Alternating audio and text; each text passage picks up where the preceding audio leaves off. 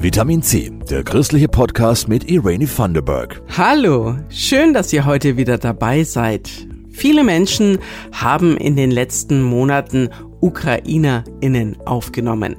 Viele, viele gute Erfahrungen, aber auch ein paar negative. Wir fragen mal nach, wie es so lief. Wir berichten außerdem über junge engagierte Leute in der Kirche, der zweite Teil unserer kleinen Serie. Und in Nürnberg hat sich diese Woche ein Pater auf der Straße festgeklebt.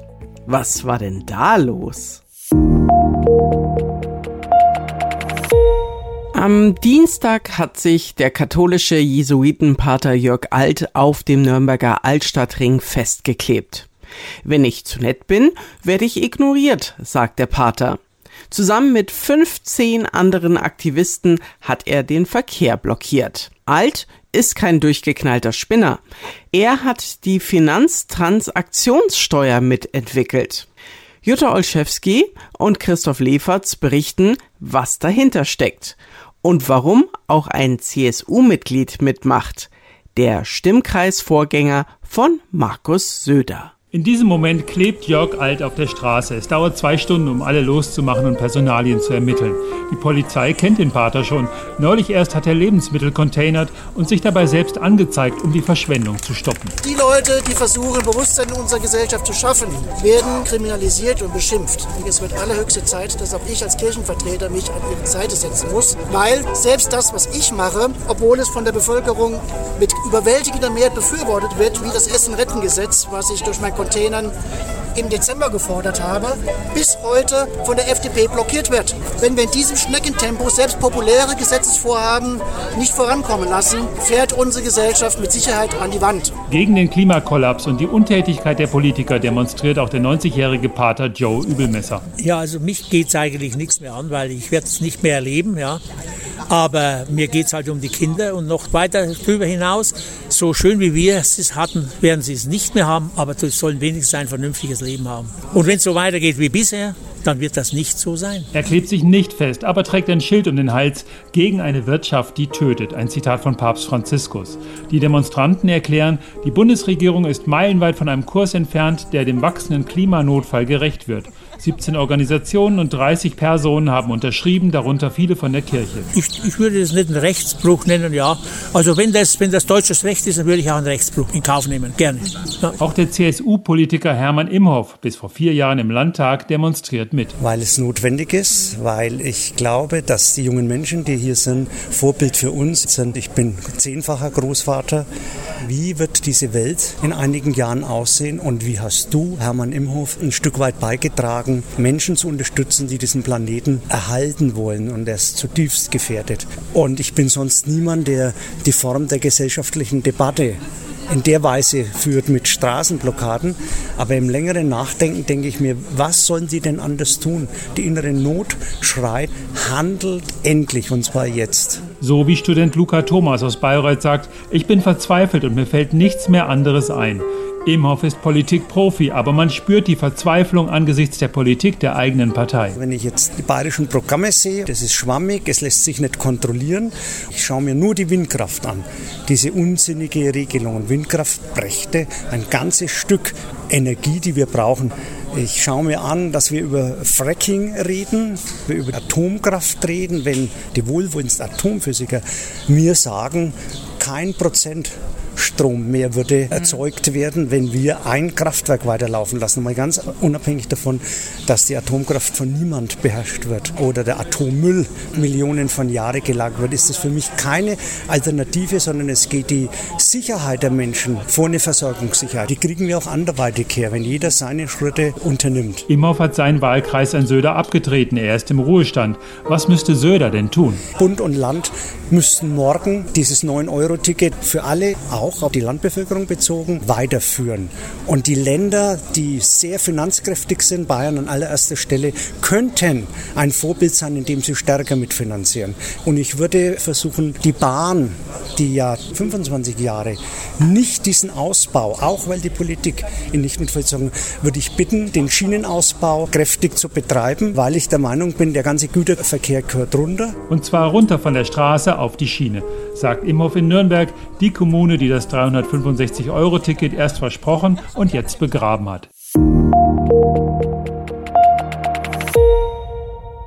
Ja, wenn wir alle in der Kirche so aktiv wären wie der Pater Alt. Ja, da gibt's tatsächlich noch mehr. Junge Menschen, die von der Kirche begeistert sind. Sie gründen eine Kirchenband, machen den Internetauftritt oder sind Lektor. Oder alles zusammen.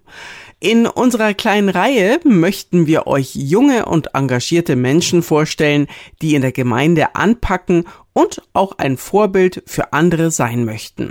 Florian Wein hat sie getroffen. Ich würde lügen, wenn ich sagen würde, es ist einfach. Aber durch verschiedene Aktionen wie den zweimal im Jahr stattfindenden Jugendgottesdienst kommt bei vielen zumindest das Interesse, sich mitzubeteiligen. Johannes Lehner, 19 Jahre jung von der Kirchengemeinde Erbendorf, hat keinen einfachen Job, denn er möchte andere junge Menschen dazu bringen, sich in der evangelischen Kirche zu engagieren. Er selbst ist quasi ein Tausendsasser in der Gemeinde. Er ist liturgischer Lektor, Webmaster der Gemeindeseite und auch für Musik zuständig. Unter dem vorherigen Pfarrer gründete sich eine eigene Kirchenband. Wir waren eine Gitarrengruppe aus so sechs Leuten und unserem Pfarrer, der uns eigentlich alles beigebracht hatte. Mit der Band haben wir dann zum Beispiel an Weihnachten oder Ostern in der Kirche gespielt. Allerdings kam dann die Corona-Zeit und Musik war zunächst quasi verboten. Dann ging auch noch der Pfarrer von Bord und nun ist die Kirchenband leider in der Gemeinde Erbendorf wieder Geschichte.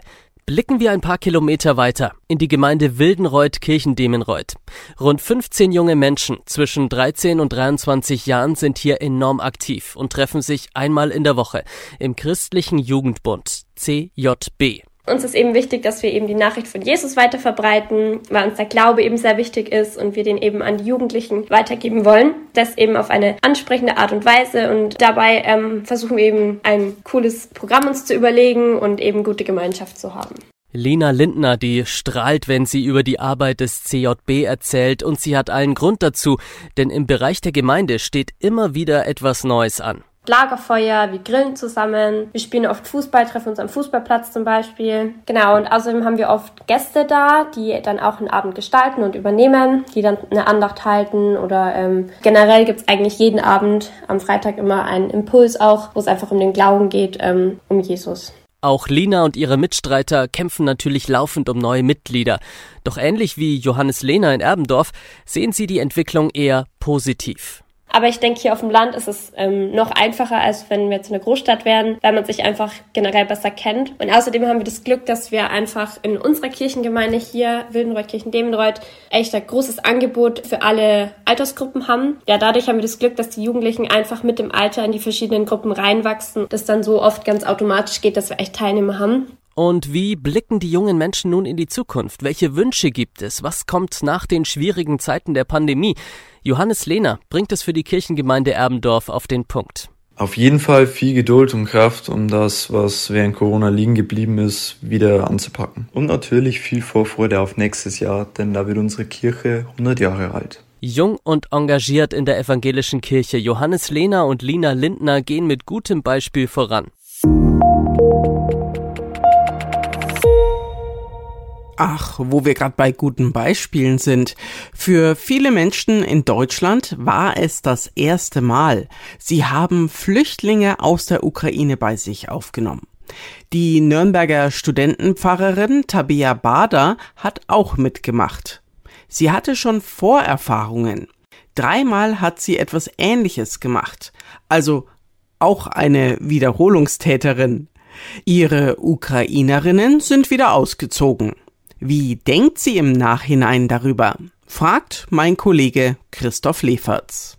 Tabea Bader, bei Ihnen waren zwei Ukrainerinnen Gäste für eine längere Zeit. Sie haben sie aufgenommen, als die Fluchtwelle begann. Wie sind Sie zu diesen beiden Frauen gekommen? Eine Bekannte hat mir Bescheid gesagt, dass wiederum eine Bekannte zwei gute Freundinnen bei sich in der Wohnung hat und dass es einfach zu eng ist bei ihr da und dass sie sucht nach einer Unterkunft für diese zwei Frauen und ihre beiden Tiere. Und ich habe mir gedacht, na ja, ich habe Platz, also ich habe wirklich Platz. Wenn ich Platz habe, dann verpflichtet es mich auch, damit was zu tun.